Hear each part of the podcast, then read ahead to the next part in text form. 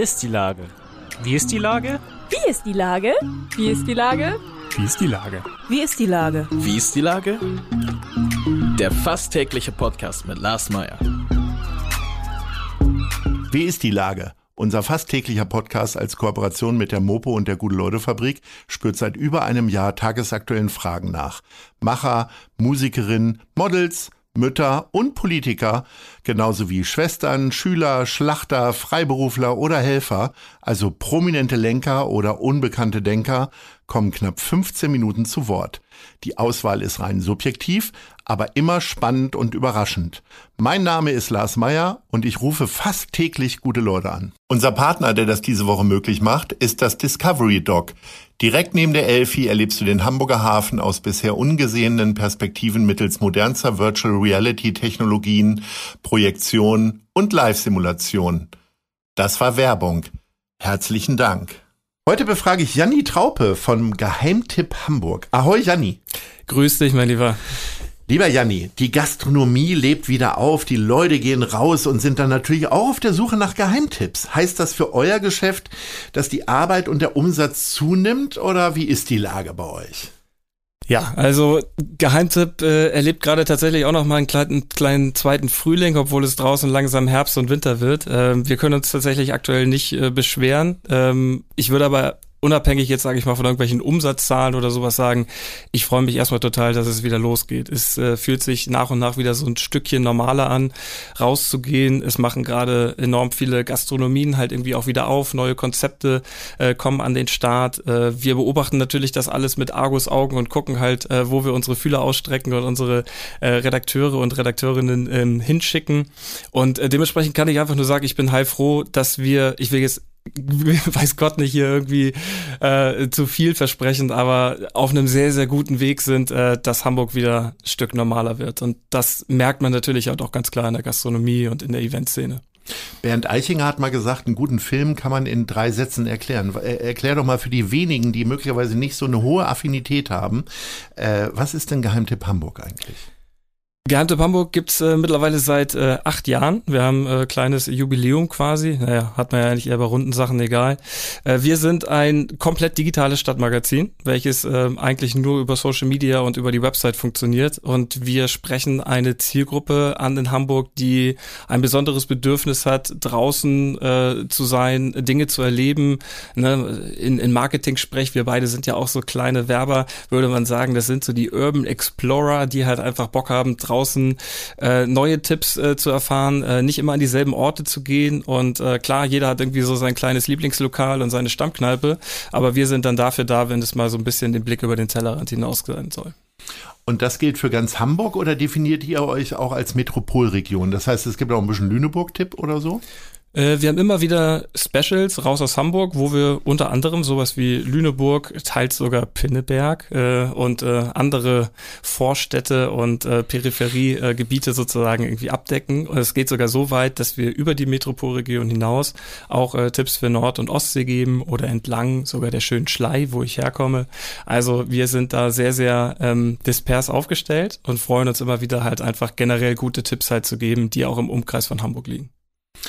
Ähm, das gehört ja irgendwie auch dazu, dass man zur Nord- oder zur Ostsee fährt am Wochenende als richtige Hamburgerin. Ähm, jetzt kommst du selber von der Schlei. Das ist ja offensichtlich, wie ich so den äh, Medien entnehme, gerade so das Gebiet, wo alle gerade Eigentumswohnungen kaufen oder ja. sogar in Urlaub fahren. Philipp Westermeier hat mir neulich hier an dieser Stelle erzählt, dass das einer seiner Lieblingsorte ist zum Urlaub machen. Wirklich? Ja, muss ich, ja. Muss Wie ist denn das, muss ich wenn, man, wenn man auf einmal aus so einer vermeintlich langweiligen Gegend kommt, die dann auf einmal so hochgejazzt wird? Es ist tatsächlich absurd. Früher, ähm, nach dem Abi konnte man halt eigentlich gar nicht schnell genug rauskommen und ich bin, glaube ich, wirklich so Abi fertig und sofort nach Hamburg gegangen. Und ähm, dann hat so ein paar Jahre gebraucht, ehe man sich so von diesem Elternhaus emanzipiert hat. Und mittlerweile komme ich halt unfassbar gerne nach Hause. Es ist halt ähm, wirklich eine kleine Hype-Region geworden, aber nicht deswegen, sondern einfach, weil es mein Zuhause ist. Mittlerweile kann man das Ganze ähm, viel, viel besser wertschätzen. Ähm, man kann, man hat mit dieser Distanz, die man dazu aufgebaut hat, mittlerweile halt einfach so eine ähm, eine neue Begeisterung erfahren.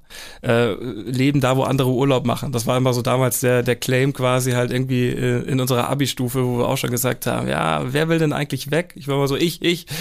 Und jetzt kommt man wieder und denkt so, wieso eigentlich? Also ich könnte es mir auch gut vorstellen, irgendwann halt mal wieder hochzuziehen, aber aktuell fühle ich mich in Hamburg dann doch noch sehr wohl. Geheimtipp Schlei wird es dann irgendwann geben. Ne? Also ja. das weiß ich nicht, äh, ob da genügend Tipps zu sammeln sind, äh, aber ich glaube halt für alle Leute, die halt irgendwie ein bisschen erholsame ähm, Urlaubstage halt irgendwie genießen wollen, dann ist die ganze Region äh, Schlei, Ostsee, da wo ich herkomme aus Kappeln, definitiv eine richtig ähm, schöne Gegend. Wenn die meisten Leute abends losgehen, keine Ahnung, um 19 Uhr sich in die Schanze fallen lassen, ins Karoviertel, wie auch immer, äh, dann tun sie das ja, um auf andere Gedanken zu kommen und äh, äh, sich zu entspannen. Äh, geht bei dir dann der Motor richtig erst los, wenn du dann abends ins Nachtleben gehst? Lars, ich glaube, da hast du so ein bisschen falsche Vorstellung. Ich bin äh, gerade 34 geworden. Ich freue mich unfassbar, wenn ich zu Hause auf der Couch liege oder nochmal eine Runde mit meinem Hund joggen gehe oder sonst was. Ähm, nee, ich bin auch irgendwann mal 34 gewesen, aber ich hatte mit 34 und sogar mit Mitte 40 immer noch ein schlechtes Gefühl, wenn ich mal Samstagabends zu Hause geblieben bin. Ja, ich glaube, es, es fängt langsam so dieser Switch an. Ich glaube, durch diese ganze Corona-Pandemie-Zeit etc. Äh, hat man das Ganze zu Hause halt irgendwie auch nochmal viel, viel mehr wertgeschätzt oder mhm. wertschätzen können. Ähm, ich äh, habe das große Glück, ich bin gerade mit meiner Freundin zusammengezogen, wir haben eine wunderschöne Wohnung. Ähm, ich fühle mich zu Hause pudelwohl, aber trotzdem gibt's natürlich immer wieder kleine Ausflüchte, neue Restaurants entdecken. Und klar, äh, gehört es mal dazu, sich an einem Freitag irgendwie auch mal wieder ins Getümmel zu werfen, aber ich muss ganz ehrlich sagen, meine Zeiten sind vorbei, wo ich jetzt irgendwie bis vier Uhr nachts auf dem Hamburger Berg rumlunger, äh, sondern da, bei mir ist es dann eher ein geiler Dinnerabend mit Freunden, wo man danach nochmal in einer geilen Eckkneipe versackt oder ja, weiß ich nicht, ein tolles neues Restaurant, wo es danach doch nochmal irgendwie in den Club geht, aber die Zeiten ähm, sind jetzt gerade irgendwie auch immer noch so ein bisschen, ne, deswegen habe ich mich selber vorhin so ein bisschen gestoppt, immer noch so ein bisschen intransparent ich weiß halt nicht genau, ob das jetzt schon so der richtige Zeitpunkt ist, um sich wieder komplett irgendwie ins Nachtleben zu, zu werfen. Ich bin momentan eher so der Restaurant-Typ geworden, würde ich sagen. Also wahrscheinlich geht, also es geht ja bei Geheimtipp Hamburg ja nicht nur darum, wo kann man bis morgens um fünf noch äh, Bierchen trinken oder andere, andere Sachen machen, sondern geht ja darum, sein, sein Leben insgesamt einfach bunter zu gestalten, abseits der Norm sozusagen. Wann hast du denn was zum letzten Mal so entdeckt, wo du gesagt hast, boah, das ist super, auch wenn es dann jetzt natürlich in dem Moment Moment ist es dann kein Geheimtipp mehr, wenn du es auf deiner Seite veröffentlichst mhm. oder hier sagst.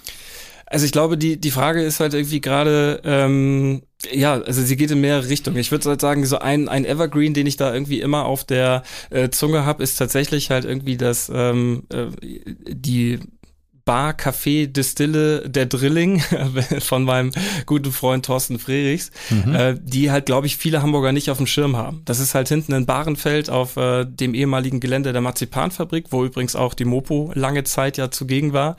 Ähm, hat sich Thorsten da so ein richtig schönes kleines äh, Domizil halt irgendwie aufgebaut, was äh, nachmittags oder vormittags, nachmittags zum Café einlädt und dann halt irgendwie am frühen Abend halt irgendwie zum Barkonzept wird, inklusive Distille hinten dran. Und das ist so für mich halt irgendwie immer noch so so ein, ein Geheimtipp. Ich glaube, das haben viele immer noch nicht auf dem Schirm.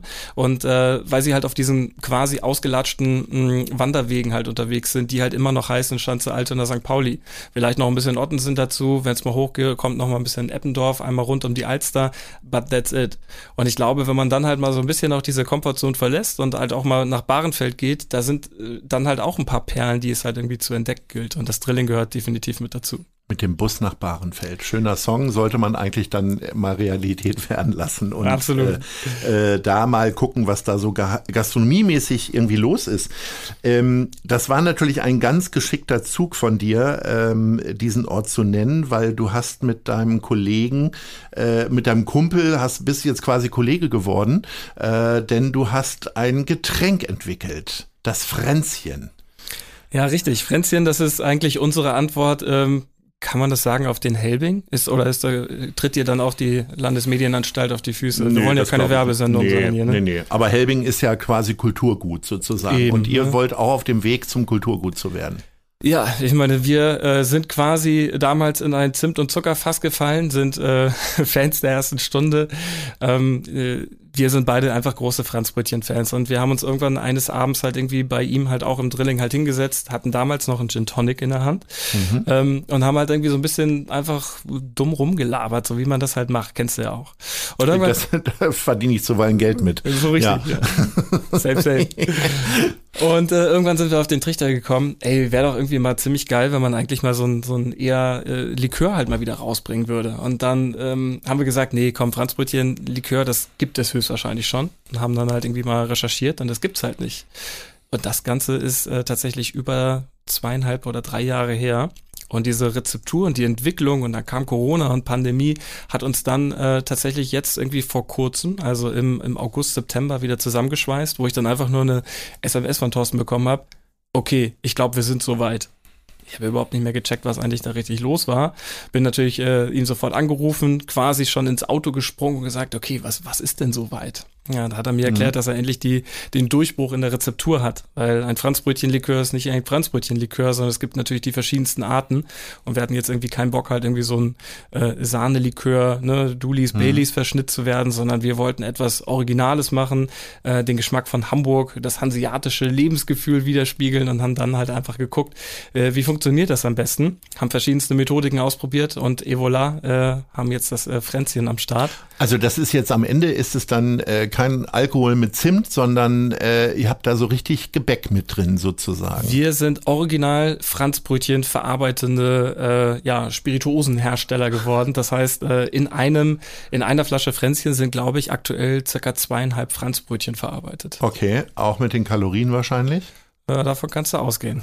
Aber ähm, also ich darf ja sagen, man hat es vielleicht schon gehört, wir sitzen uns gegenüber, denn äh, wir sind quasi Premierentrinker, also ich zumindest, außerhalb der Produktion.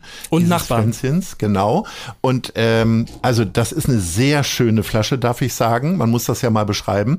Äh, Im Grunde so eine Apothekerflasche, ne? Korrekt, ja. Und äh, wirklich eine ganz tolle Grafik. Also wenn ihr mal eine schöne Apothekerflasche mit einer tollen Grafik seht, dann könnte das das Fränzchen sein demnächst.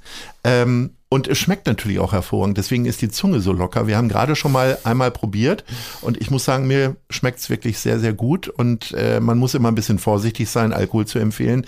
Aber an alle Erwachsenen unter uns ab 20 Uhr kann man mal so ein Gläschen vielleicht mal probieren irgendwie. Äh, wer, wer ist denn die Zielgruppe? Bin ich das so, alte weiße Männer oder auch so junge Girlies oder wo wollt ihr damit hin? Ich würde sagen, alle Leute, die ähm, Hamburg lieben, ist äh, die primäre Zielgruppe, weil ich meine, Franzbrötchen ist ein Lebensgefühl für viele Hamburger.